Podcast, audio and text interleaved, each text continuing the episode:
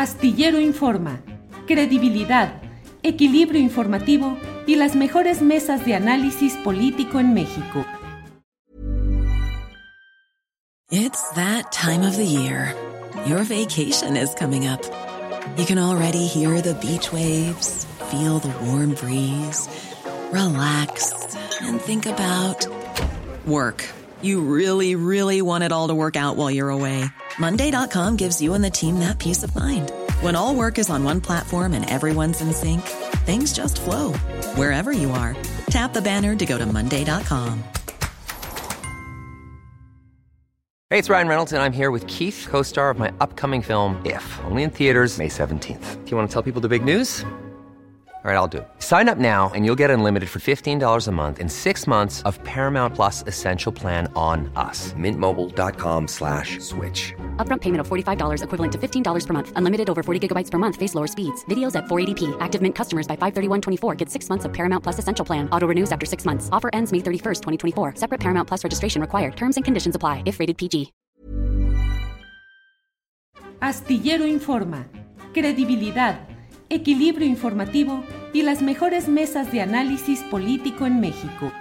Horacio Franco, buenas tardes. Querido Julio, buenas tardes, ¿cómo estás? Qué, qué, qué gusto verte, qué gusto ya verte mejor y también y con las videocheras astilladas que son un deleite, son un agasajo.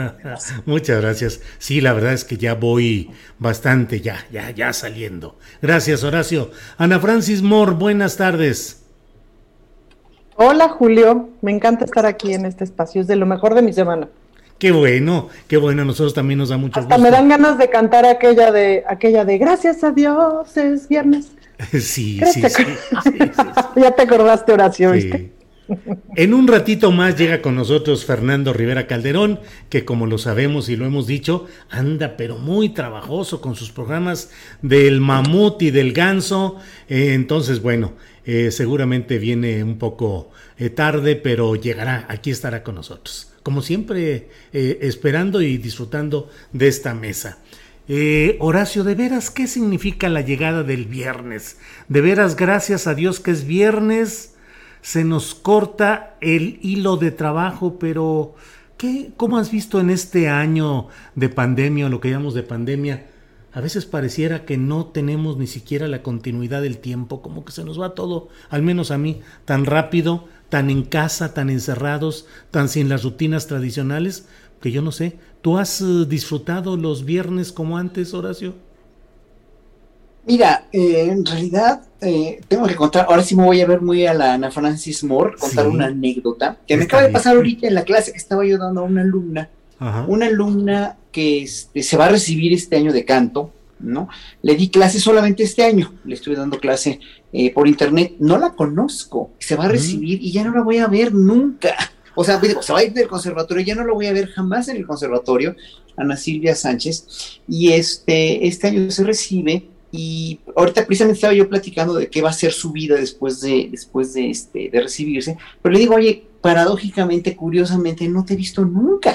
O sea, te di clase todo este año, todos los viernes le doy clase precisamente, o jueves, cuando se apuntan los alumnos, tienen horario libre, pero yo estoy ahí todo el tiempo.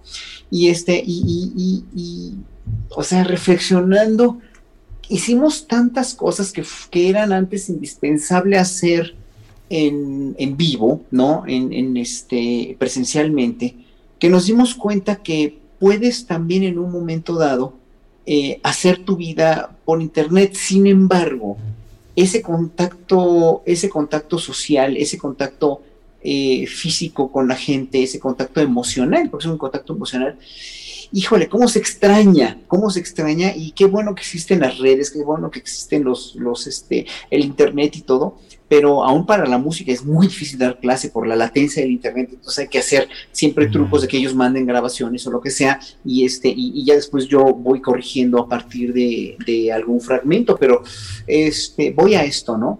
Eh, la, vida por internet es cómoda y muchas de las cosas que no se podían hacer antes, o que más bien que se tenían que hacer presencialmente, como una entrevista, por ejemplo, y era una entrevista en algún lugar, este, qué sé yo, tener una conferencia o tener una junta con gente, se va a poder hacer muy fácil ese, ese trabajo de oficina por internet, pero hay cosas que no puedes hacer por internet, como la socialización en vivo, como, pues bueno, el sexo también, la, socialización, el abrazar, el querer a tu gente, el jugar con los niños, por ejemplo, enseñarles a los niños a, hacer cosas, ¿no? Este, eh, eh, no sé, poner, poner este, un cuadrito en su lugar con las formas geométricas y eso, bien difícil hacerlo por internet, tienes que estar en contacto con la gente. Y eso es, precisamente viernes o no viernes, pues sí, obviamente yo sigo teniendo mi vida normal, este, viernes, sábado y domingo y lunes y martes y miércoles, no, no me importa, pero sí tienes razón que se te va el tiempo, ¿eh? se te va el tiempo sin saber eh, eh, en qué día vives o, qué va a pasar, ¿no? Nomás la única cosa que yo espero los viernes es la mesa del más allá, que es un agasajo. Muy bien, Horacio, muchas gracias. Ana Francis, ¿tú cómo has vivido, pues no solo los viernes, aunque hagamos uh, un especial énfasis en esto que antes era el inicio ya del fin de semana, sino en general cómo ha ido pasando el tiempo y cómo has percibido tu, la vida en general y tu vida personal, cómo ha ido caminando en esta etapa de la pandemia, Ana Francis. Pues mira, yo soy una persona como que pronto me tengo que hacer rutinas, porque si no siento que mi vida está desordenada y entonces se me, se me empiezan a perder las llaves o, algo y, eventualmente choco. Entonces mejor me pongo orden. Em, así funciona mejor.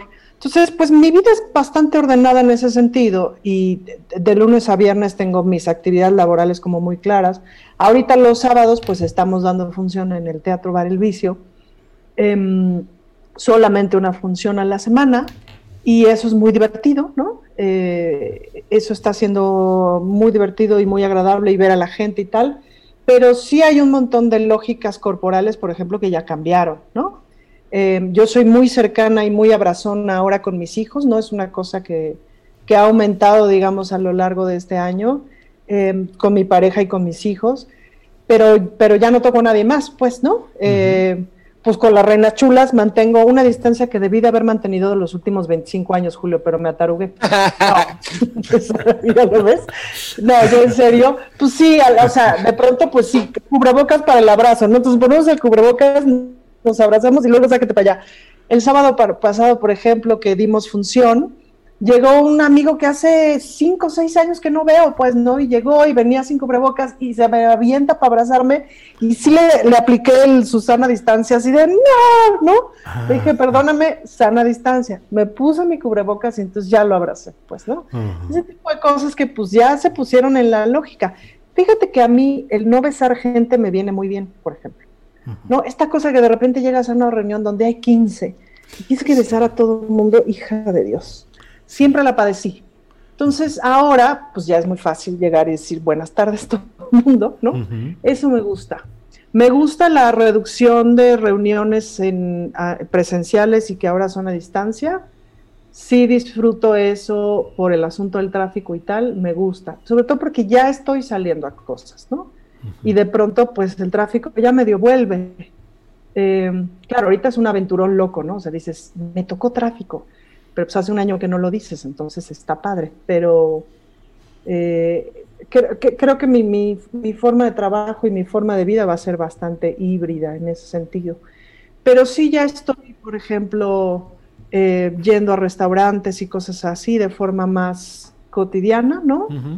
Pues con esta regla de la sana distancia del cubrebocas, que te digo que es una cosa como de, pues sí, como de traer el metro puesto, pues, ¿no? El así. Sí. sí. Y eso me parece que es una buena cosa.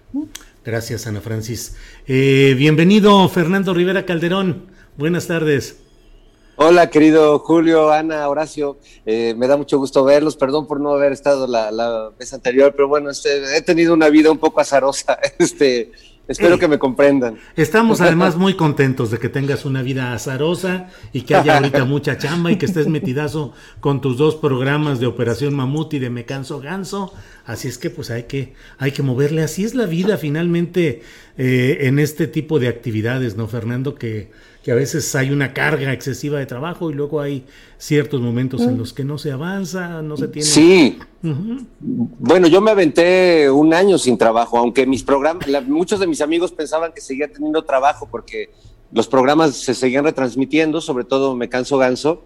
Eh, Pues no, yo, yo estaba desempleado, pero además el problema en mi caso no es estar desempleado, sino que no sé, no sé qué hacer con mi tiempo libre y mi mente empieza a engendrar monstruos que me, devoran. Entonces a mí me conviene mucho estar ocupado. Eh, ahora, de hecho, pues me encuentro eh, en casa de un querido amigo, eh, Eddie Vega, estamos ensayando, como verán mm. aquí la, la batería, acá está el maestro Eddie Vega, porque mañana toco con monocordio, porque además pues también ya ves que me da por este rockstarear. Entonces, mañana tengo una presentación en el Foro del Tejedor con poco público, pero sí hay presencial, hay streaming y pues vamos experimentando quienes somos eh, seres escénicos como Ana, como Horacio, pues estos públicos de repente virtuales, de repente reales. Eh, eh, a mí me tocó que ya habían abierto más público y de repente vino el semáforo amarillo y oh, ven atrás los boletos. por eso invito hoy al público de tu programa, mi querido Julio. Incluso yo digo que, regalemos tres boletos en streaming y tres en, en vivo para si alguien se anima a ver este concierto de Monocordio. Órale, con mucho gusto, si quieres, vemos con Adriana Buentello que nos diga cómo podemos hacer esto y con mucho gusto, Fernando. Claro. Gracias. Horacio, Horacio, mm, estábamos hablando del tiempo de los viernes, de cómo se va con tanta rapidez, cómo a veces no detectamos la división entre una etapa, un día y otro. Si este sexenio fuera una semana, podríamos decir que estamos por terminar el miércoles ya avanzamos el lunes, el martes y llevamos el miércoles. No es que estemos a la mitad, porque finalmente siete días, pues sería 3.5 días los que fuera la mitad. Pero ya estamos por terminar, digamos, este tercer eh, día de la semana de Andrés Manuel López Obrador. A veces yo tengo la sensación de que el tiempo se va más rápido que nunca y de pronto ya es el viernes de la mesa del más allá cierro los ojos, trabajamos no sé si mucho o poco, y ya estamos otra vez. ¿Crees que se está yendo el tiempo político, eh, Horacio Franco? ¿Crees que va a ser más acelerado lo que queda de esta semana eh, que nos permitimos como hipótesis, la semana de López Obrador, que se va a ir más rápido? ¿Cómo ves el tiempo político de López Obrador, Horacio Franco? yo creo que va a ser más definitorio, no, no sé si más lento o más rápido, todo depende los sucesos que se vayan originando, los cambios en el gabinete que haga, eso es muy importante, ¿no? Eh, me preguntaban aquí que qué opinaba yo de la salida de Irmeréndira. Bueno, pues la salida de Irmeréndira era una, la crónica de una muerte anunciada por lo que había pasado, ¿no? Y entonces, no, no, es, me pone muy triste porque, pues, Irma y, y John Ackerman son gente muy valiosa en realidad y fueron muy valiosos para la, para la 4T, pues, siguen siendo muy valiosos como gente de izquierda, ¿no? Y ojalá que en un momento dado, pues, Irma caiga parada en algún lado donde tiene que caer o siga en la UNAM, pero siga siendo un agente de izquierda. Y bueno, ahora sí que lo que tuvo que pagar lo pagó y lo pagó caro, creo yo, ¿no? Pero este, pues esto, el, el advenimiento del nuevo secretario de Hacienda lo vemos todos así con ya, por favor, con muy buenos ojos, pues, ¿no? Y, bueno, el, eh, eh, este, el director, el nuevo eh, presidente del Banco de México, pues también, obviamente, Arturo Herrera, que, que seguramente los dos van a hacer un extraordinario papel. La pandemia va a determinar muchas cosas también, el, el fin de la pandemia o el recrudecimiento de esta que no lo sabemos hoy por hoy, pero va a, marcar también mucho de lo que se pueda o no hacer en este, en estos, en estos días, ¿no? En estos eh, días de la semana que le quedan al gobierno de Andrés Manuel López Obrador.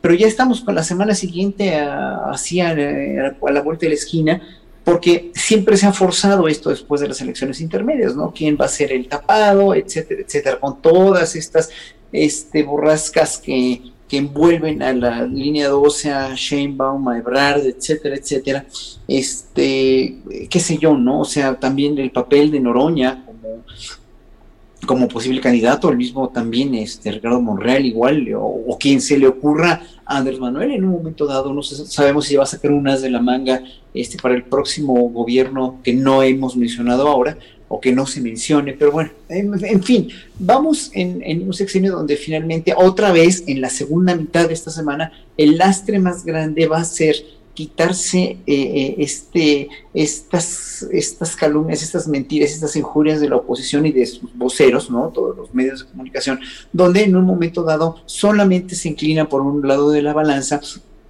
y no dejan que la opinión pública tenga una mentalidad crítica como la que tú dejas tener en tus programas, Julio, como el mismo Ledesma en el Rompeviento, ¿no? Es un en un momento dado, bueno, por mencionar a dos de muchos, ¿no? O sea, no es posible estar con todas las cosas de acuerdo, pero tampoco es posible estar publicando todo el tiempo mentiras. Y me congratulo de que el presidente ya ha anunciado que va a haber una sección de la mañanera donde van a estar dedicados exclusivamente a desenmascarar mentiras. Eso lo habían de haber hecho desde el primer día de gobierno. Y así hubiera sido muy mucho más sano, porque finalmente además van a tener derecho de réplica, ¿no? Y si quieren irse en la mañanera a presentar, que se vayan a presentar y que tengan derecho de réplica. López Obrador no lo va, no lo va a negar, porque es uno de sus grandes estandartes, ¿no? Yo creo que el más grande de todas, la más grande de todas las virtudes de este gobierno es que hay libertad de expresión, nada más, ¿no? Y se va a seguir conservando. Bien, gracias Horacio. Ana Francis, ¿cómo ves la semana hipotética de la que estamos hablando para comparar eh, la temporalidad del gobierno del presidente López Obrador? Si ya estamos en miércoles, ¿cómo ves lo que viene y cuándo es el viernes de reventón o cuándo es el sábado de resurrección o cómo ves las cosas, Ana Francis? Pues sí la veo un poquito así como de ay Diosito, ¿qué viene? Pues, ¿no? Hay como muchas posibilidades y la verdad es que hay una cosa que tiene muy divertida el presidente, que es un animal, animal político de tamaño descomunal y que saca sus cositas para sorprendernos y eso es muy divertido, como por ejemplo, pues sí, la aparición de esta sección de la mañanera de mentiras, el musical, que así en realidad debería de llamarse, pues, ¿no? Y eso creo que va a estar muy divertido. Y ese tipo de cosas, pues, son inéditas, es decir, nunca un presidente se había puesto a decir qué medios mienten y qué medios no mienten, y etcétera, en, esa, en esa forma de exhibición pública. Lo interesante del asunto resulta preguntarse qué va a ser el eje del mal. ¿A quién me refiero con el eje del mal? Pues a Claudia X González y toda esta banda, eh, que yo digo que no son tantos, ¿no? Em, pero ¿qué van a hacer? Pues, ¿no? ¿Cuál es su estrategia de aquí a fin de año? Es muy claro, por ejemplo, que su estrategia de camino al juicio a los expresidentes es callarse la boca y no decir nada, ¿no? Como si eso no fuera a pasar. Eh, y después vendrá, supongo yo, una lucha encarnizada hacia la revocación de mandato, en la que intentarán la revocación de mandato de, del presidente.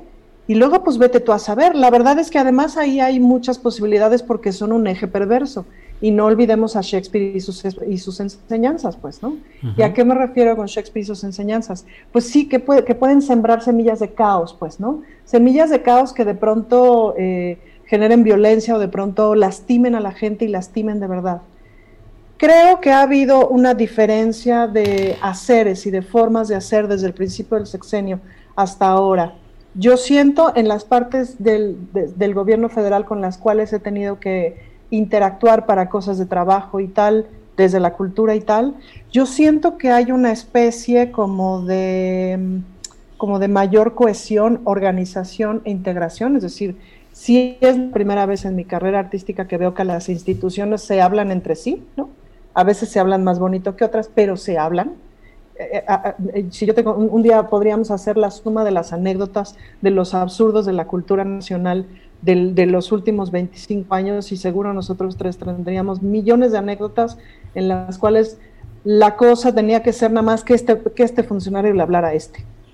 Y nunca, y nunca se dio, pues, ¿no? Entonces, en ese sentido sí veo mucho más como las riendas del poder. Y luego, pues, por otro lado, vamos a ver cómo se comporta el país con las que son 19 gubernaturas de Morena, pues, ¿no?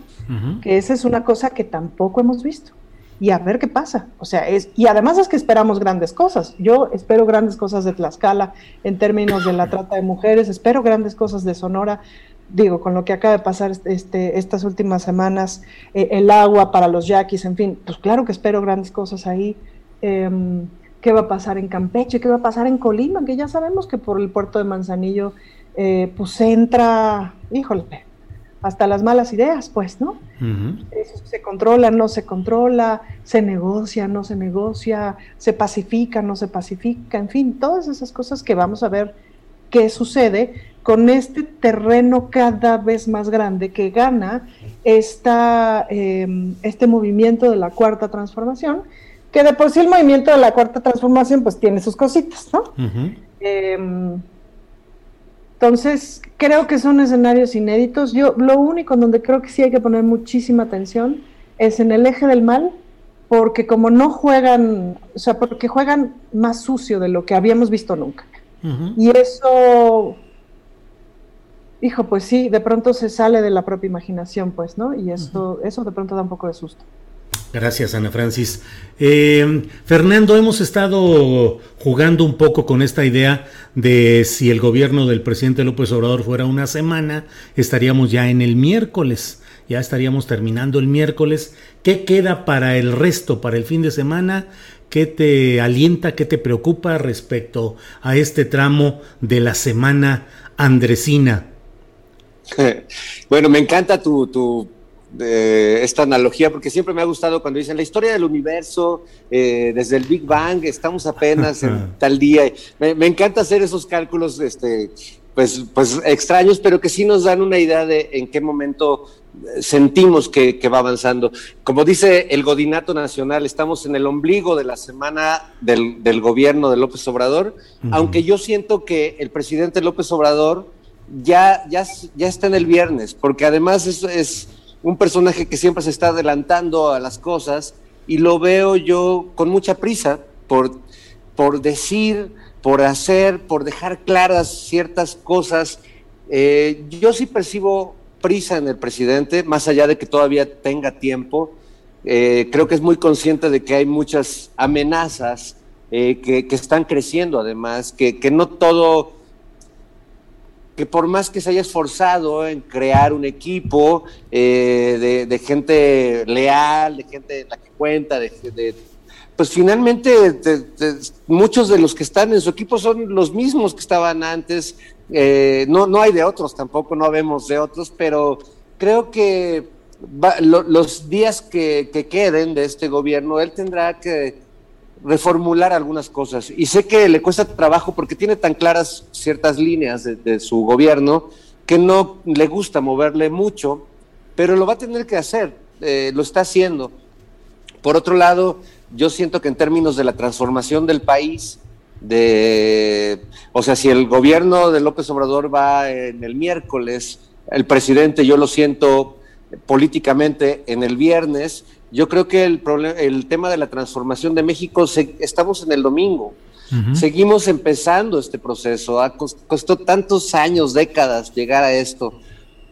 Me parece tan deleznable eh, los opinadores que dicen, ah, ya pasó un año, ya pasaron dos años como el perrito de los memes, el chiquito, ay, ya, ya me desesperé, este, ya me, ya me dio ansiedad, este, no, pues tardamos mucho para llegar a este proceso y creo que seguimos en pañales, seguimos en el inicio de una transformación del país que requiere muchos años y no tiene que ver con que este, se quede alguien en el poder y que se traicione la no reelección, no, no, tiene que ver con la continuidad de un proyecto que creo que todavía es frágil, que todavía le falta una pata a esa mesa eh, y creo que el presidente, eh, su, figura, su liderazgo, pues también, eh, pensando en los días de la semana, pues también tiene una fecha de caducidad. Él mismo la ha ido anunciando reiteradamente para tranquilizar a los que piensan que se va a reelegir. Y yo creo que sí hay que preocuparnos y, preocuparnos no solo los, los, nuevos cuadros de Morena y no solo quienes aspiran, sino preocuparnos nosotros porque sí creo que lo que está en juego es algo que nos llevó muchísimos años construir. Y, por eso me, frustra a veces esta impaciencia eh, de ciertos sectores de la sociedad, un poco a los que se refiere a veces el presidente en su crítica a la clase media, que sin tener ninguna carencia esencial en la vida, teniendo resuelta su alimentación, teniendo un trabajo, teniendo con qué vestir, teniendo eh, para comprarse una cerveza y poder brindar con sus amigos un día, eh, vean la catástrofe mucho mayor que como la están viendo las personas que tienen muchas más necesidades y carencias en este país. Gracias, Fernando Rivera. Eh, Horacio Franco, ayer se tomó una fotografía que creo que nos da una idea muy concreta del cambio en la correlación de fuerzas políticas en el país. El presidente de México recibió en Palacio Nacional a los 11 nuevos gobernadores de los 15 que se eligieron el pasado 6 de junio. No estuvo el duodécimo, el del Partido Verde, Ricardo Gallardo, muy impugnado y muy polémico el asunto, no vamos a entrar a él en este momento, pero podrían haber sido 12. El hecho concreto es que el presidente hoy está ya con una fuerza en los estados que desde luego no se tenía eh, al inicio de su llegada al poder. Pero mm, un, elemento muy destacable es la presencia de las mujeres. Pero te quiero preguntar, Horacio Franco, la simple llegada de las mujeres a un cargo de elección popular, en este caso a una gubernatura, significa un, una atención real a, los, a las preocupaciones y a la causa de las mujeres o puede ser que algunas mujeres gobiernen como si fuesen varones. Mira, yo como para mí hombre y mujer son iguales en condición, eh, no, se les trata igual. O sea, obviamente las mujeres han sufrido en este país de, un, de una cultura machista y de, un, de una eh, segregación por ser mujeres eh, y una utilización además por ser mujeres de una manera que ya la conocemos, ¿no? y hoy por hoy me, me da mucho gusto que, que, bueno, que haya mujeres que, que van a gobernar, ¿no? pero para mí no es importante el género, sino qué es lo que van a hacer las mujeres, ¿no? O sea, en realidad, este gobierno se ha tenido paridad de género, ¿no? Ha tenido una paridad de género bastante, bastante ecuánime, más que otros. Eh, no creo que haya sido nada más porque políticamente sea correcto para un gobierno de izquierda. Yo creo que finalmente supo escoger este eh, Andrés Manuel al principio, pues a las mujeres que iban a hacer un buen papel dentro de su gabinete. Eh, y hoy por hoy, pues si hay, ¿cuántas gobernadoras son que salieron electas? Entonces, bueno, está Laida, ¿no? Eh, cinco. ¿Quién más? Cinco, bueno, cinco gobernadoras. Bueno, este, yo creo que lo que debemos considerar es que hoy por hoy, hasta el día de hoy, los gobernadores son unos virreyes en sus estados, hacen lo que se les da la gana gobiernan como se les da la gana, se coluden con, el crimen organizado como se les da la gana. Y en un momento dado, si van a respetar los lineamientos del presidente, sean hombres o sean mujeres, ahora sí que no me importa, o sea, que gobiernen bien, que no sean virreyes ya, que no hagan feudos y cotos de poder, de sus estados, ¿no? Ayer estaba yo viendo una entrevista que les recomiendo mucho, mucho, pero mucho con Héctor Frisby en Los Periodistas, ¿no? Un, médico de, que trabaja en Colorado, es una autoridad sanitaria, es mexicano, y hablaba precisamente de cuando él fue funcionario eh, los, de, salud, los gobiernos estatales hacían lo que querían los gobernadores con los secretarios de salud, nombraban a, a, mamarracho y medio como secretario de salud para que hicieran tranzas y tranzas y más tranzas. Bueno, ya sabemos cómo son los gobernadores. ¿Qué es lo que esperamos de gobernadores o gobernadoras en ese sentido? Te digo, vuelvo a eh, no me importa si es hombre o si es mujer. los hombres tienen el mismo valor que la mujer para mí, ¿no? Ya como, como puestos públicos, pero que lo hagan bien que no empiecen otra vez con estos cotos de poder y, este, tratando de engañar al presidente de que hacen las cosas bien como él precisamente quiere hacerlo y, no lo hagan, ¿no? Que siga habiendo la tranza, el feudo, la colusión con el narco. Eso sí sería muy triste porque finalmente vemos que nada, no va a servir para nada ninguna cuarta transformación que quiera hacer el presidente a partir de él y a partir de su gabinete, ¿no? Si, si se va a encontrar con, con este, con gobernadores que, que no se van, no es que no es que se alineen incondicionalmente, es que tienen que trabajar como deben trabajar nada más. Nada, que, que, que es mucho pedir a un gobernador que tenga un sistema de salud congruente y coherente. Es mucho pedirle a un gobernador que tenga una, este, un, apoyo a la cultura congruente y consecuente. Es mucho pedirle a un gobernador que tenga, este, que no, que, que, que, que no se coluda de esa manera con el narco y no haya tanto crimen organizado y además que que no haya tantos muertos y siga habiendo víctimas por estas inseguridades que hay, como lo que pasó en Tamaulipas o sigue pasando en muchos, en, en, Michoacán, etcétera, etcétera. O sea, no sé, yo creo que aquí es irrelevante para mí si son hombres o son mujeres. Y ojalá que el próximo haya alguna nominación también a alguna mujer, o ya, ya nos merecemos una mujer presidenta, ¿no? En, México desde hace muchos años. Bien, Horacio, gracias. Em, Ana Francis Moore. Eh, Seis son seis las gobernadoras que llegaron, dije cinco porque las de Morena son cinco, pero quedó también Maru Campos, María Eugenia Campos del PAN en Chihuahua. Pero la pregunta, Ana Francis, es la llegada de mujeres a estos cargos tan importantes de la vida política nacional. ¿Significan un cambio en sí mismo o se puede correr el riesgo de que las políticas no sean eh, las correspondientes a lo que quisieran ver las mujeres, es decir, el simple cambio de género en la, en la ocupación de los cargos públicos es eh, un avance por sí mismo y es significativo. Sí, ayuda y ayuda un montón. Mira, empezaron a pasar muchas cosas cuando las mujeres, por ejemplo, entraron al Congreso de la Unión. Entraron ya de forma importante cuando muchas mujeres entraron al Congreso de la Unión. Eh, cuando pasamos, por ejemplo, del 10% de diputadas al 30% de diputadas. Eh, se empezaron a quitar los jacuzzis, hubo muchas cosas que se empezaron a dejar de resolver en el table. No se han dejado de resolver en el table muchas, pero una parte se dejaron de resolver en el table.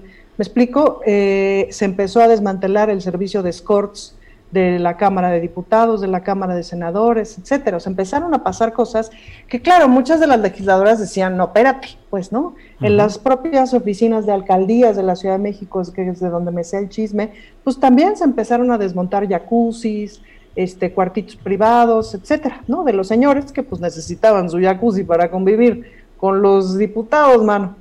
Este, en fin, como muchas cosas de lógica de un mundo de hombres que empiezan a cambiar.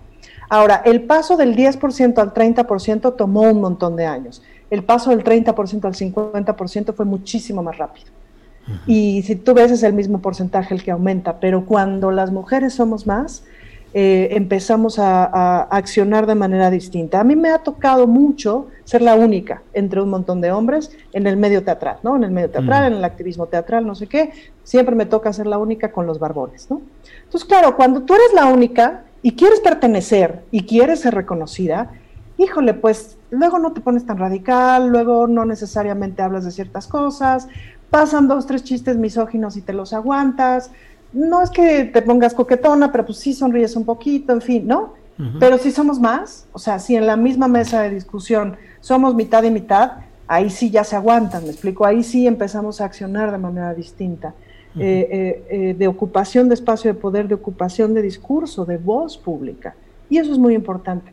Y ni qué decir del ejemplo, es decir, de las jóvenes niñas, etcétera, que ven gobernadoras, etcétera, y entonces, pues si no lo ves, no hay manera de que llegue para allá, pues, ¿no?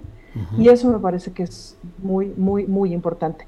Y un agregado más que veo es eh, creo que en este momento no habría manera de que una mujer que llegue al poder no se entere por lo menos en el discurso de qué significa la igualdad de género, porque pues, se saldría profundamente de lo, de lo que se espera, de, la, de lo políticamente correcto, etcétera, ¿no? Entonces, pues vamos poco a poco. Es lo que hay, ¿no? Pero sí es mejor a que no haya. Gracias, Ana Francis. Eh, Fernando Rivera Calderón, pues este tema de las eh, nuevas gobernadoras, por un lado, y no puedo dejar pasar eh, por alto la, pues no sé si ya eh, la provocación o la, el señalamiento de Horacio Franco de que ya es tiempo de que haya una presidenta de México y yo no veo a otra persona colocada en esa tesitura a esta altura de la semana del poder político más que a Claudia Sheinbaum. Entonces te pido, Fernando, que también me digas cómo ves si crees que debe haber una presidenta y si esa debe ser Claudia Sheinbaum. Vamos poniéndonos futuristas. Entonces, el más allá es el futuro. Adelante, Fernando. Bueno, me, parecería sin duda una gran idea. Yo mm. también coincido con Ana en que eh, hace rato lo planteaste tú muy bien, Julio, porque dijiste, es que un simple cambio de género es importante y la verdad es que en México eso, eso tan simple que, lo podemos ver en, otros, en otras eh, culturas políticas, aquí ha sido todo menos simple.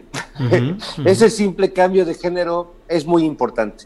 Yo creo que es muy valioso y ha sido el resultado de una lucha muy larga que no necesariamente quienes encabezan esto como, como gobernadoras, como diputadas, senadoras, etcétera, no necesariamente lo representan, pero eh, sí el hecho de que estén ahí en esas posiciones de poder, eh, evidentemente el el resultado de sus actos de gobierno, la evaluación que tengan, pues eso, eso sí, el hecho de que sean mujeres no garantiza de que el gobierno vaya a ser un éxito o no, o vayan a ejercer actos de corrupción o no, eso ya será el ejercicio cotidiano pues de, su vida pública, pero de que es importante, es, muy importante. Y yo, a mí me encantaría eh, que, una mujer pudiera gobernar este país. Me, creo que Claudia Sheinbaum me parece un perfil eh, bastante bueno. Creo que va a haber muchas resistencias de parte de todos, no solo los enemigos políticos de López Obrador y de Morena, sino de eh, los que ella misma ha generado en su carrera política. Pero me encantaría, lo que no me encantaría es que sucediera algo como lo que pasó con Vicente Fox, que alguien enarbolando las banderas que la sociedad este, está eh, buscando y teniendo, eh, llegue por la derecha y quiera rebasar. Yo no veo a ese perfil, no lo veo, pero me molestaría mucho porque Fox llegó también con la bandera del cambio, de la democracia, de la, de la alternancia, y no sí hubo una alternancia de partidos que ahora son el mismo, pero no pasó nada. Eh, y hemos visto también muchos feminismos fake, ¿no? Muchas eh, impostaciones feministas de, última hora donde personas que abiertamente se oponen a la, libre decisión de, interrumpir su embarazo, del aborto, etcétera, eh, que tienen una posición como de provida, pero se suman al movimiento feminista, ¿no? Entonces yo creo que ahí sí tendremos que ser como sociedad muy cuidadosos de, entender que, que esta lucha tiene tiene rostro, ¿no? Que tiene nombres y apellidos. Eh, Ana lo sabe muy bien, Horacio también, desde, otra trinchera, pero sabemos que esto no es una moda, que esto es un deseo que se viene cocinando desde hace mucho tiempo y que no solo tiene que ver con el hecho de que sea mujer, o sea, no solo tiene que ver con el tema eh, meramente genérico, hay, hay otros modos de hacer política, lo hemos visto eh, como alguien dirá, bueno, hay mujeres corruptas, hay mujeres también que han gobernado mal. Yo también he visto una sensibilidad distinta a la hora de ejercer el poder. Y se agradece, porque este eh, heteropatriarcado poderoso eh, se, se, pierde. Hay, un, hay una cosa en la masculinidad al ejercer el poder que, que ciega, que, que eh, llena de soberbia, quien lo detenta, lo, lo, dice el presidente, pero lo dice mucha gente, el poder ciega. Y, y si uno tiene este poder como falocéntrico y se siente Juan Camaney, porque los, lo conocemos ese perfil de políticos, y son los que han, son esos dinosaurios que han gobernado este país durante décadas y son como el son el mismo prototipo, ¿no? O sea, es como un Terminator, destruyen uno, sale otro, sale otro eh, no hay variables. Yo creo que se están construyendo apenas nuevas masculinidades, estamos viviendo apenas eso y yo creo que le toca, le toca a las mujeres y, además a mí me, genera mucha esperanza y mucha expectativa en un futuro de un país que me encantaría vivir en él. Gracias, Fernando Rivera Calderón. Em, Horacio Franco, pues tú pusiste el tema de una presidenta y yo fui el que dije, pues en la en el escaparate político actual no hay otro personaje con fuerza y con ese camino por andar como que no sea Claudia Sheinbaum. Ya por aquí Fernando Gutiérrez Ramírez en el chat me dice, amigo Julio, te ves muy silvestre diciendo Sheinbaum, es Sheinbaum, te ves muy de San Luis. Bueno, pues gracias Fernando Gutiérrez. Vamos a pronunciar con más eh, corrección este apellido. Pero, Horacio, en este tema de los acuerdos con Carlos Slim para anunciar lo que se haga en torno a la rehabilitación o reparación de la línea 12 en sus tramos accidentados, la jefa del gobierno capitalino pues hizo un gesto que a muchos, incluyéndome a mí, nos pareció inadecuado, el decir que ella no iba a informar de lo que sucediera, sino que lo haría el propio presidente de la República. ¿Hay una sobreprotección, Horacio, del presidente de la República hacia la jefa de gobierno? Es un gobierno, yo así titulé incluso mi columna, Claudia bajo tutela. Pero dime, Horacio, ¿qué piensas? ¿Sobreprotegida? ¿Encaminada? ¿Ella debe ser la próxima? Mira, aquí estoy leyendo en, el chat también mucha gente que también ha mencionado a Tatiana Cloutier, ¿no? No, y, no solamente a. Ahora sí voy a pronunciar el nombre de Claudia es Scheinbaum. Scheinbaum. Scheinbaum. Ahora y Tatiana Cloutier. Cloutier. Cloutier. Así como se debería pronunciar, pero bueno. no, no importa, no importa, pues ahora sí que es, en fin, se pronuncia como se pronuncian, son. Y Tatiana también es una persona muy relevante y tiene muchísimo carisma y tiene una fuerza muy importante, muy, muy impresionante como, como este, como funcionaria y como mujer. Bueno, pues ahora sí que, que gane la mejor. Yo creo que aquí en, en, ese sentido son muy cautelosos. La reunión de hace dos días con Carlos Slim, con el presidente y Claudia Sheinbaum fue muy, este, pues sí, es que tienen que guardar cautela porque están en juego muchas cosas y están en juego muchas cosas también para la opinión pública, ¿no? Están en, juego muchas cosas también para la reputación del hombre más rico de México, que es Carlos Slim.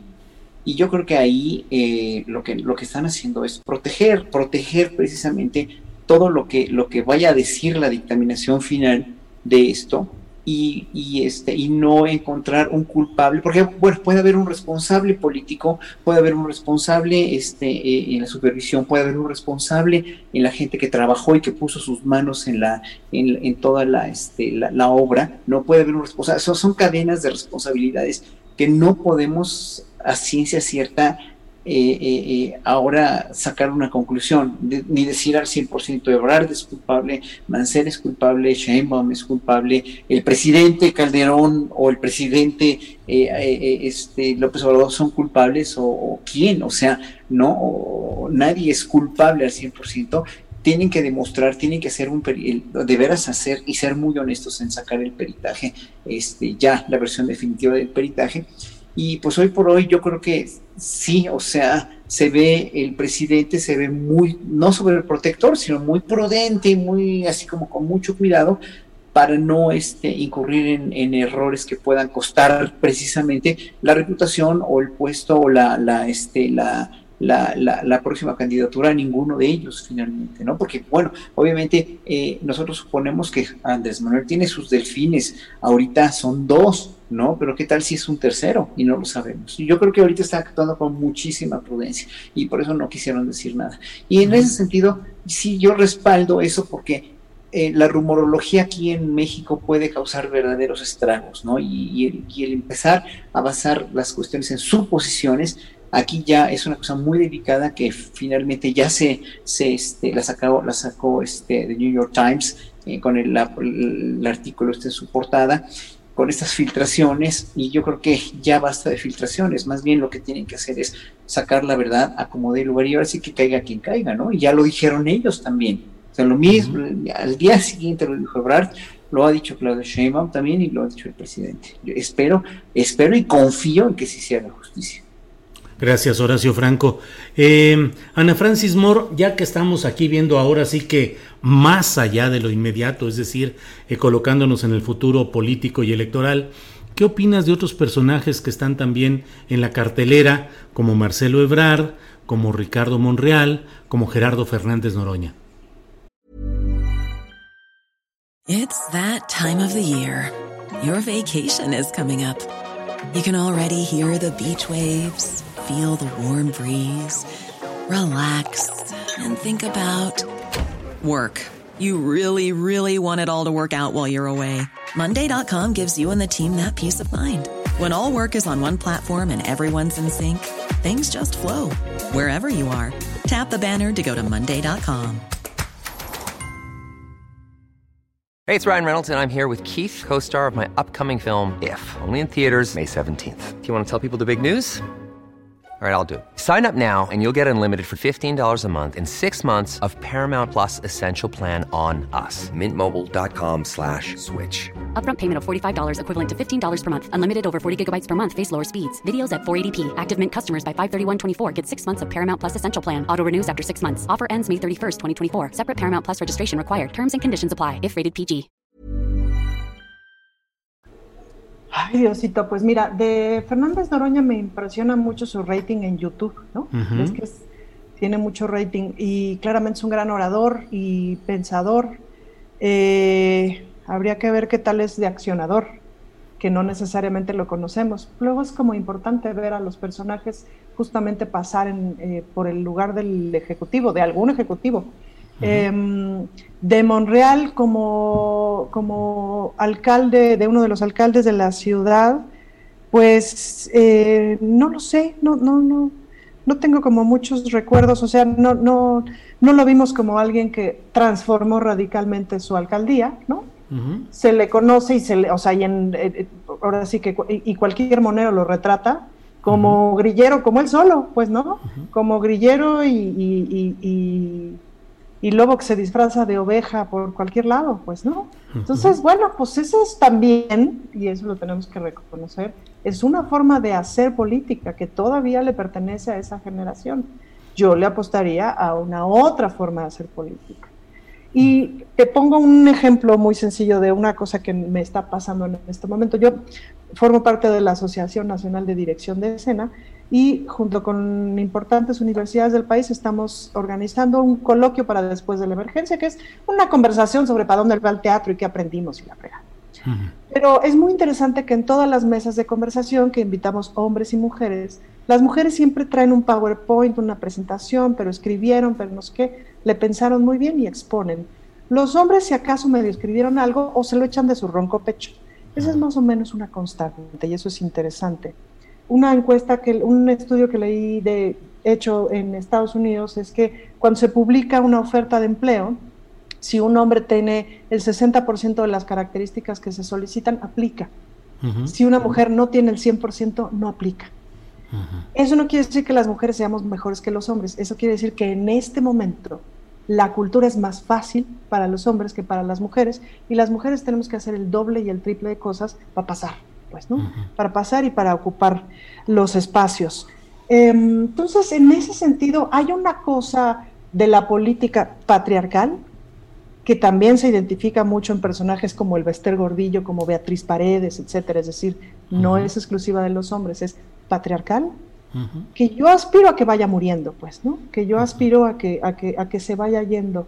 En ese sentido, por ejemplo, me parece que Marcelo Ebrard em, marcó una distancia como de la política patriarcal de donde venía cuando fue jefe del gobierno de la Ciudad de México. No podemos eh, dejar de lado ni olvidar que ahí se aprobó matrimonio igualitario, que ahí se aprobó, eh, ¿cómo se llama?, la interrupción del embarazo, etcétera, que son cosas de derechos humanos muy importantes. Yo vería que en todo caso no sabría yo si Marcelo Ebrard también tendría una política eh, anti-neoliberal, que buena falta nos haría, y que sí de pronto se ve, por lo menos en el discurso de Fernández Noroña y de Monreal. ¿no?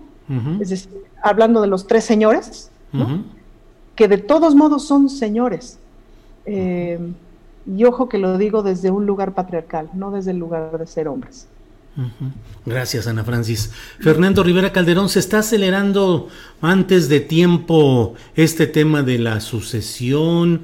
Eh, es tiempo de pensar ya en ello. El propio presidente de la República mencionó a Juan Ramón de la Fuente, a Esteban Moctezuma, dentro de algunas posibilidades. Eh, ¿Le hará daño o será benéfico el que tan temprano se esté hablando de estos temas? Fernando, ¿qué opinas?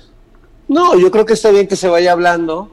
Eh, también yo creo que muchos de los personajes que están en, la baraja política, pues ya los conocemos. Eh, yo la verdad eh, sigo pensando que Marcelo y Claudia son las dos mejores opciones, aunque creo que también son los dos personajes que están pues en, en mayor riesgo, porque además están en medio del tema que preguntabas hace rato sobre por qué Claudia se dio la voz o porque el presidente es quien va a informar, pues es, a mí no, me parece que la lectura entraña un, cierto machismo al decir, ah, claro, es que ella no lo puede. No, yo creo que ella es, eh, eh, es una, un personaje que tiene una cierta responsabilidad como la tiene Marcelo Ebrard, como la tienen las constructoras, como la tienen y creo que me parece lo más sano políticamente por la importancia del tema, que esa información la del presidente.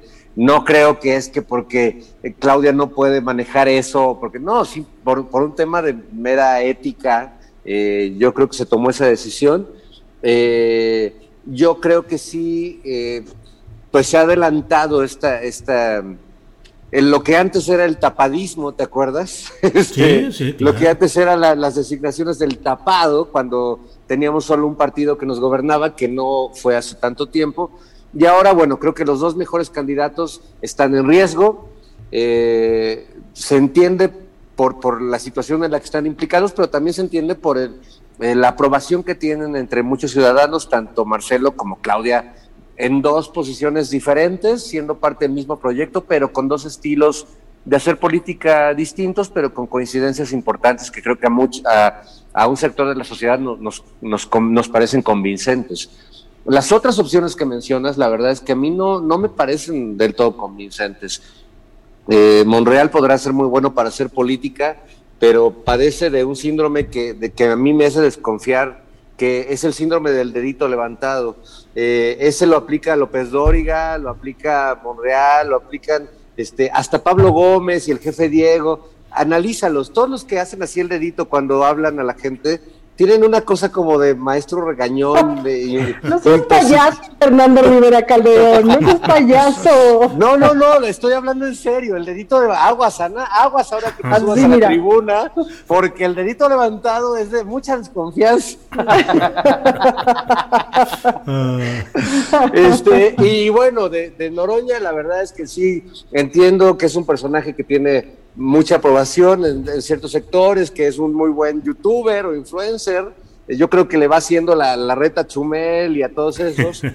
Eh, para gobernar México, yo creo que eh, se tiene que ser menos beligerante y más buscar más conciliación. Yo sé que al presidente lo acusan mucho de polarizar y todo, pero en realidad no es, no es así. es un conciliador y trata de, de buscar empatía, si bien enfrenta a quienes lo atacan, ¿no? Pero eh, creo que Noroña es, es, un toro muy bravo, ¿no? Lo veo demasiado bravo y creo que este país necesita todo lo contrario, necesita un ser sereno, un ser este, menos exaltado que pueda entender la complejidad del momento que estamos viviendo y sobre todo la complejidad del momento que va a quedar en este país después del gobierno de López Obrador. Gracias, Fernando Rivera. Eh, va, estamos llegando ya al momento cumbre que tanto le gusta a Ana Francis. Ya estamos en la parte final del programa. No, Julio.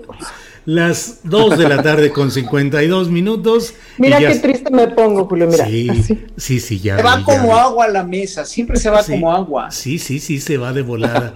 Oye, hablando, hablando, de deditos, de dedos, porque uno es el dedo así, pero otro peor es el dedo así. Ajá también, el que pone el dedo así.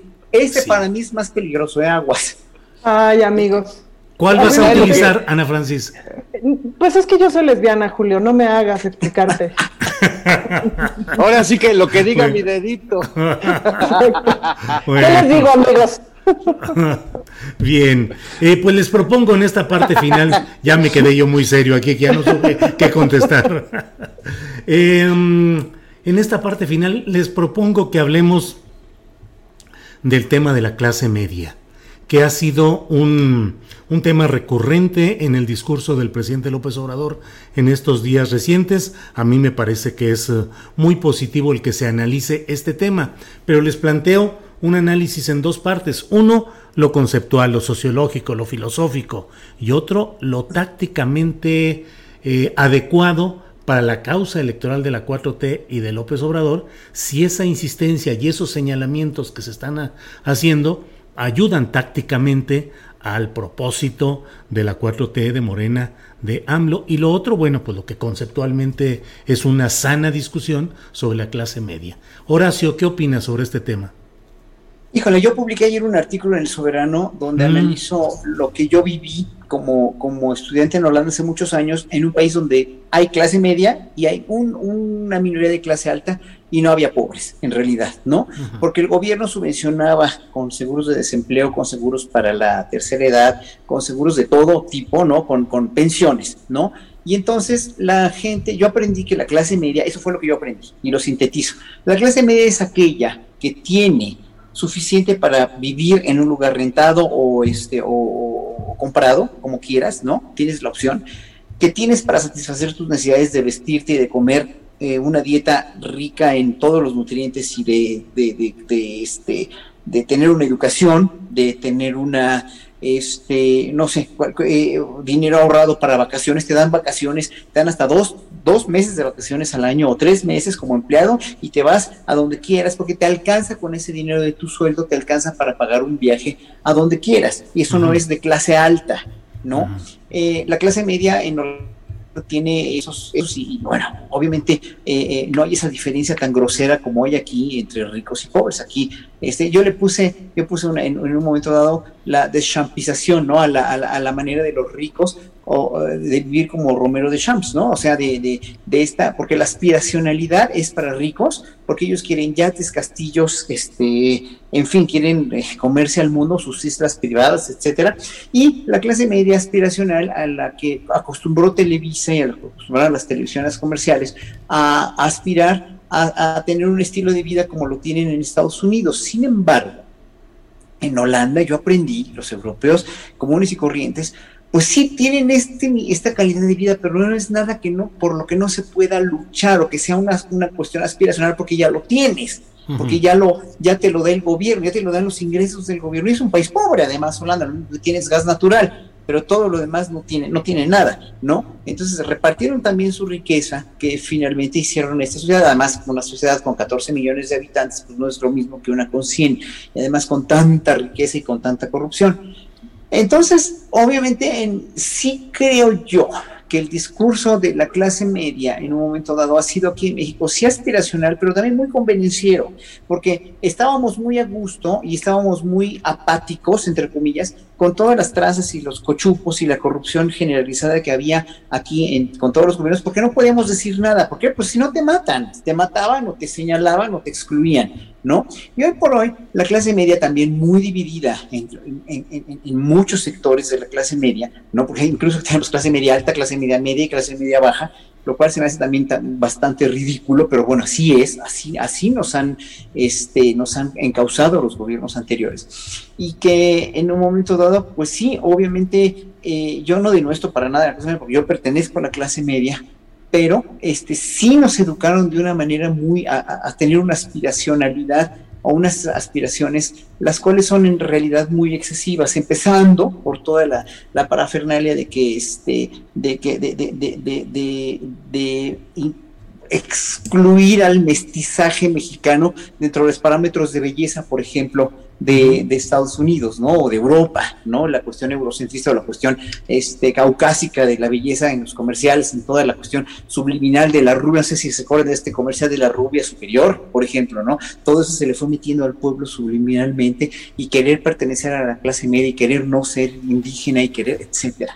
Entonces aquí hay muchos conflictos también inter eh, de clase, ¿no? Entre las clases que, van a ser difíciles de solucionar y yo creo que en, ahí en ese sentido eh, eh, sí eh, entiendo al presidente pero no lo justifico, no justifico este que, que, diga que toda la clase media puede llegar a ser igual, no lo dijo así porque dijo hay, hay, muchas excepciones y obviamente sí, pero mucha de la clase media con esta aspiracionalidad y con estos medios que ve se deja mucho influir por los medios convencionales de comunicación y es ahí que donde se dispersan los disipan todos los rumores y todas las noticias falsas. Sí, Horacio, gracias. Em, Ana Francis, ¿me permites pasar con Fernando porque se le anda acabando la pila de su celular y no vaya a ser que nos quedemos sin su sabia opinión de fin de programa? Así es que, sí, adelante y luego regreso ya contigo, Ana Francis. Pollito, pollito intelectual de lentes, ándale. Gracias.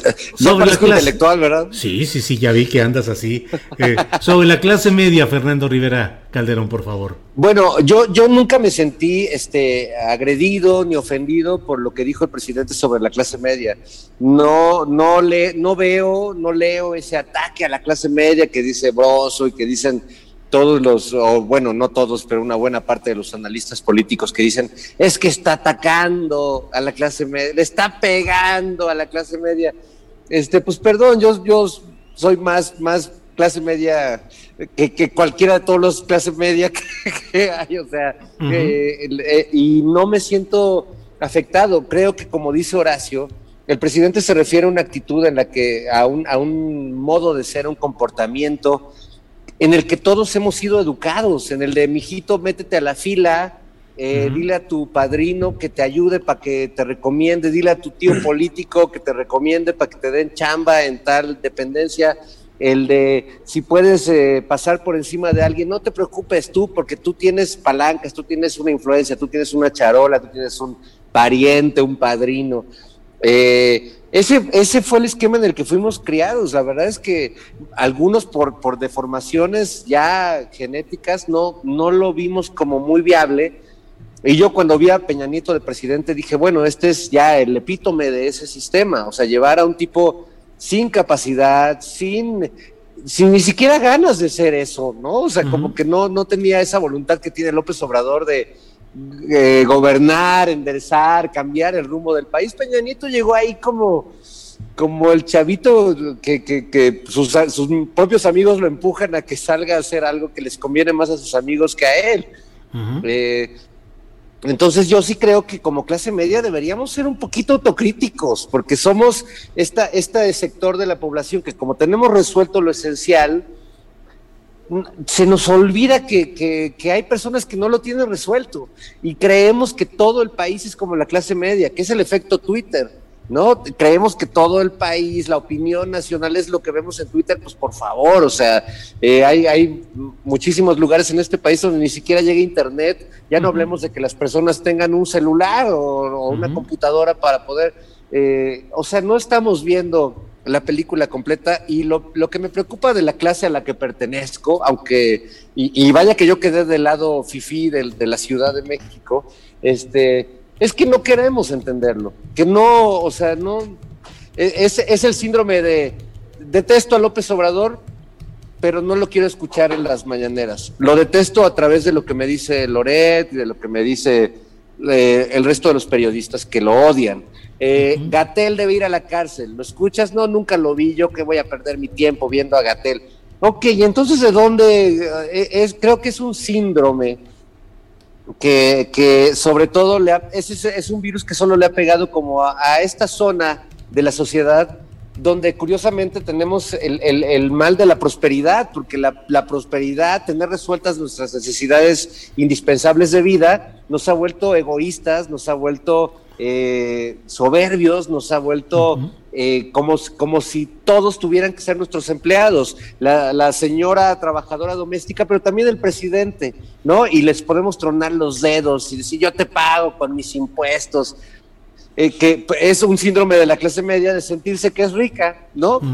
comportarse como lo hacen los ricos, que le truenan los dedos a sus empleados y que creen que todos somos empleados de ellos, ¿no? Yo creo que eh, llamo a mis vecinos, porque no me pienso pelear con ellos, y a, la gente con la que vivo todos los días, a que hagamos un ejercicio de autocrítica real sobre qué papel estamos tomando en, en, esta sociedad. La clase media ha sido motor de cambios muy favorables, no solo en México, en todo el mundo, pero también cuando se pone en este plan, puede ser eh, eh, la palanca de dictaduras y de cosas desastrosas, y no de la dictadura que tenemos ahorita, entre comillas, donde tenemos un tirano que hace consultas, ¿no? No esa. Bien, Fernando, pues muchas gracias por, por esta oportunidad de platicar contigo. Ya, si se nos va la pila del celular que ya andaba muy bajita, bueno, pues ya, ya hemos cumplido. Eh, eh, vamos y vamos a pedirle a quienes deseen estar en el concierto de mañana sábado en el cual va a estar Monocordio con Fernando Rivera Calderón, nos pueden mandar a los tres primeros correos que nos lleguen a tripulacionastillero.gmail.com. Nos ponemos de acuerdo para hacerles llegar los boletos conforme nos diga eh, Fernando y otros tres virtuales que también veremos. Cómo, Así es. ¿Verdad? Muy bien. Bueno, Oye, pues Julio, están cordialmente invitados, ¿eh? Sí, ¿A qué hora es, Fernando? Es a las 8 de la noche, a las 8 de la noche yo mañana tengo también una presentación que quiere, y es, es abierta, es una presentación libre, entrada libre ahí en Chapultepec, ahí en, el, en Los Pinos. Eh, va a ser una antipasarela por el Día del Orgullo LGBTTI. La Secretaría de Cultura está ah. organizando esta antipasarela. yo voy a tocar un poquito y improvisar con un DJ por ahí pero este, espero que no llueva porque pues este, va, a ser a las 4, a las 2 de la tarde va a estar el coro gay de la Ciudad de México, que es un coro que dirige un exalumno mío, maravilloso coro, y a las 4 voy a estar yo, a las 3, perdón, ellos a las 3, yo a las 4, a ver si yo, pueden ir. Yo, propongo ir al concierto de Horacio, pero además que hagamos un astillerotón donde cante, cante Ana Francis, toque Horacio, toque yo, y podamos este, hacer un festival musical, Julio, este, para, para recaudar fondos o por lo menos para que YouTube este, agarre la onda este, con eso de la monetización. Astillerotón. Astillerotón. Te rompiste la cabeza, pollito. Eso. Gracias. Bravo. Gracias, gracias, Fernando. Em, Ana Francis, eh, por favor, sobre la clase media y esto que menciona eh, Horacio, este es el mes de actividades del orgullo o de, del planteamiento, el mes del orgullo gay, entiendo este, este, ¿verdad? Adelante, por pues favor. Es por, tradición el mes de junio eh, en donde celebramos y conmemoramos el orgullo LGBTT que te metas tete, que así me gusta decirle. A LGBTT que te metas tete, ya me salvaste. Mañana Yo nunca he sabido cómo decirlo. Ah, pues mira, mañana habría, en y esperemos que el año que entra así sea, una de las marchas más grandes del mundo, que es la que ocurre en la Ciudad de México, y eso es bien importante y debe ser de las más grandes de América Latina, quizás solamente comparable con la de Brasil. Em, hay un movimiento fuertísimo de las poblaciones LGBTIQ más eh, del país y la marcha es bien importante. Entonces será una marcha virtual y hay un montón de actividades, todo el mundo hacemos actividades, yo también tengo función de Pimpilenchas, un concierto este, que, no es para las masas, pero nos sale muy buena la tortilla. A las 7 de la noche presencial en el Teatro Bar El Vicio y estaremos celebrando. Y justo fíjate, me gustaría hilarlo, el asunto de la clase media, con el fenómeno de, la población LGBTIQ más que vota por la derecha, que ese es un asunto interesante. Em, porque no hay un cuestionamiento al sistema económico, pues, ¿no? Y, de pronto como que olvidamos que no es con la derecha con la que han avanzado nuestros derechos, al contrario, es desde la izquierda en donde se puede eh, ir avanzando. Y no necesariamente la izquierda eh, no es conservadora, tiene sus conservadurismos importantes y se les frunce, eso no lo tenemos que olvidar, pero es con la izquierda con quienes hemos podido ir avanzando. Y yo quisiera cerrar, Julio, si me permites, con un ejercicio de comprensión de la clase media. Es decir, eh, vamos a suponer que existe Lucía, Lucía que tiene su estética en la colonia del Valle, que es el epítome de la clase media de la Ciudad de México, que le costó mucho trabajo poner su, estética, que tiene a tres hijas que van a la universidad, puede ser que una vaya a la UNAM, puede ser que otra medio tenga beca en alguna universidad privada, etcétera. Tres hijas, bla, bla, bla. Y entonces eh, Lucía ahorra, pide un préstamo bancario y monta una otra estética a seis cuadras de la primera compra unas máquinas, unas camas de masaje, no sé qué, medio la pone en spa y tal, y viene la pandemia. Para que Lucía pueda volver a levantarse le va a tomar cinco años. Pero Lucía creció en una cosa que se llama neoliberalismo, en donde le prometieron estábamos pasando al primer mundo. Y tan estábamos pasando al primer mundo que con los puntos de su tarjeta de crédito ha podido comprar boletos de avión, gracias a lo cual ha podido viajar de pronto a Nueva York, ha podido viajar de pronto hasta Tailandia, llegó Lucía, ¿no? En uno de esos viajes que pagó a 24 meses sin intereses, pero viajó. Y gracias a las promesas del neoliberalismo, pues está pagando su casa, le faltan todavía 15 años, y está pagando su coche, todavía le faltan 3 años, ¿no? Todos esos pagos, porque el 90% de sus ingresos están comprometidos a los pagos a meses sin intereses. Entonces ahorita ya trae un atraso importante por la pandemia y trae un atraso importante de los pagos de su estética. ¿Me explico? Lucía no está buscando quién se la hizo, sino quién se la paga. Lucía no está buscando quién le robó su queso, sino quién se lo robó y se lo está volviendo a vender tan caro. Entonces, ¿qué le pasaría a Lucía si en vez de pagar escuelas privadas, no pagara escuelas. ¿Qué le pasaría a Lucía si en vez de pagar seguro de gastos médicos para toda su familia, no pagara seguro de gastos médicos?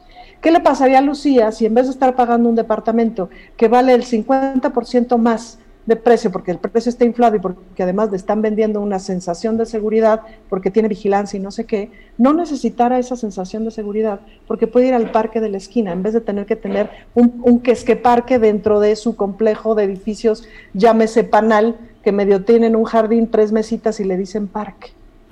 Entonces, esa es la clase media, es esa la que cree que bienestar significa tener embargada tu vida a 480 meses sin intereses, lo que le llaman el complejo de Electro. Entonces, y esa clase media no quiere que el sistema cambie porque, ¿y si se vuelve a caer como en el 94? Y si volvemos a perder, o sea, ¿cuánta gente en el 94 dejó la clase media para ir a la pobreza? Y además es que Lucía sí tiene varias primas, primos, etcétera, que perdieron todo. Que perdieron todo, de un día para otro, pues porque el marido se puso pedo, o perdieron todo porque hicieron una mala inversión, o perdieron todo porque nunca aprendieron a hacer cuentas y entonces la fonda que tenían cerró y quebró y no sé qué. Mi hermana, que es asesora de restaurantes eh, de todo el país, me contó, me dijo, mira, han cerrado muchos restaurantes con la pandemia. La mitad de los que han cerrado ya tenían muchos problemas, estaban muy mal manejados. Lo que hizo la pandemia fue hacerles así, ¡puc! Pero esas, pero los dueños, empleados, etcétera, de esos restaurantes no están buscando quién se las hizo, sino quién se las paga.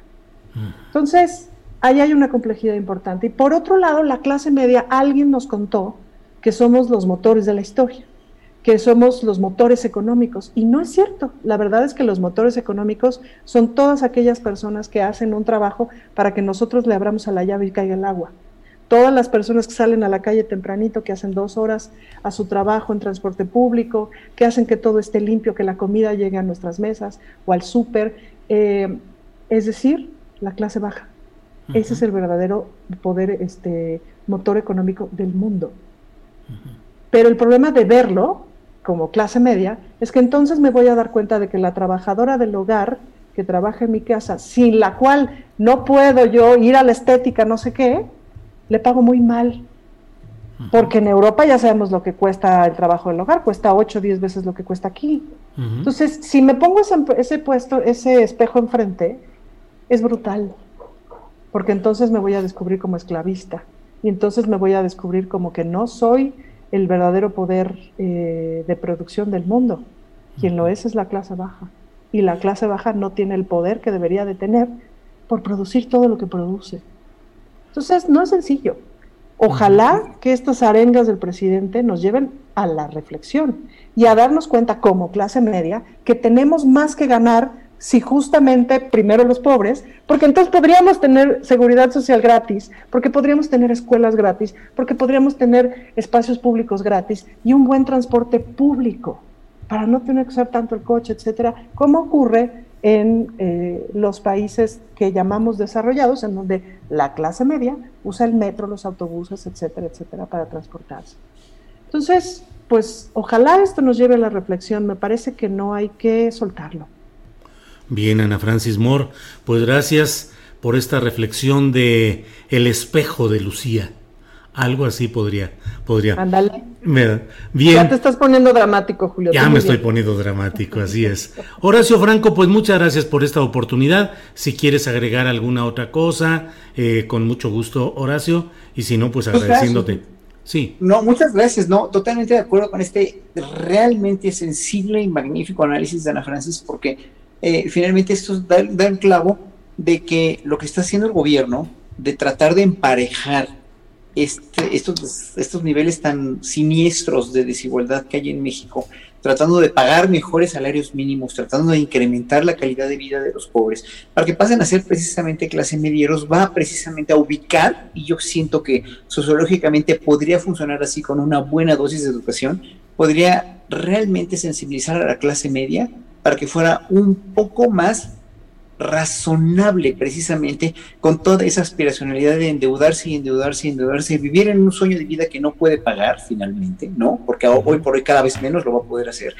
Y que en un momento dado nos veamos más como semejantes, sino como precisamente empleador, trabajadora doméstica, donde, donde finalmente no funcionan así las cosas en, en, países más desarrollados. O más, dejémoslo mejor en sociedades más sensibles, más educadas y más igualitarias. Y lo único que quiero decir ya para el final, para lo del Día del Orgullo Gay, es que la comunidad LGBT, etcétera, etcétera, ¿no? Eh, que dice Ana Francis, la comunidad es un reflejo eh, de la sociedad mexicana, una sociedad clasista, racista, separatista, también con una clase media que defiende muchas cosas y que es muy de derecha en la, clase media o la clase alta en la comunidad, con un eh, índice terrible de discriminación a los, a los trans, por ejemplo, o a los gays más pobres, o los, a, los diferentes tipos de gays y de lesbianas que existen.